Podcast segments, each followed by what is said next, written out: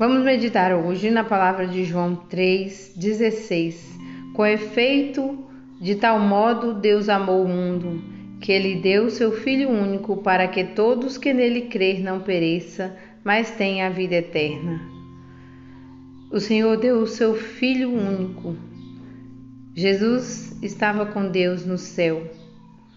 Lá é maravilhoso se ele fosse é, uma pessoa arrogante, se fosse uma pessoa é, individualista, ele não estava nem preocupado com os homens. Mas como somos filhos de Deus, como somos imagem e semelhança de Deus, e ele vendo que tudo estava desordenado, que o mundo não estava da forma em que deveria ser, que os homens não teriam mais possibilidade de se encontrar com Ele por causa do pecado que quebrou essa ponte para o céu, ele, ele se moveu em compaixão pelo ser humano e enviou o seu Filho único, que estava lá no céu, vivendo todas as maravilhas. Mas ele enviou o seu Filho único para que viesse e morresse por nós, viesse e sofresse toda sorte de males, para que a humanidade fosse salva por o sacrifício de um Deus Todo-Poderoso. E assim aconteceu.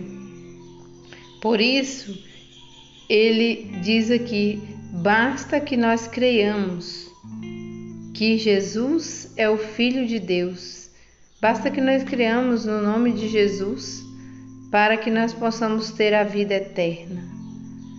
E esse ato de crer nos levará a várias outras atitudes, a vários outros comportamentos de cristãos, de pessoas, de filhos amados. O ato de crer vai nos levar a considerar a Deus, vai nos levar a nos amar, a amar o próximo então, vejamos essa condição, revejamos essa condição de filhos, tornemos ao Pai, porque Ele consertou a ponte, Ele resolveu o problema que havia de comunicação. Hoje nós podemos ir direto ao Pai, hoje nós podemos ir ao Pai, podemos falar com Deus. Hoje nós temos por meio da graça de Jesus Cristo, o acesso a Deus, o acesso ao céu, o acesso a todas as bênçãos, para que possamos viver felizes e termos a vida eterna. Tenha um bom dia!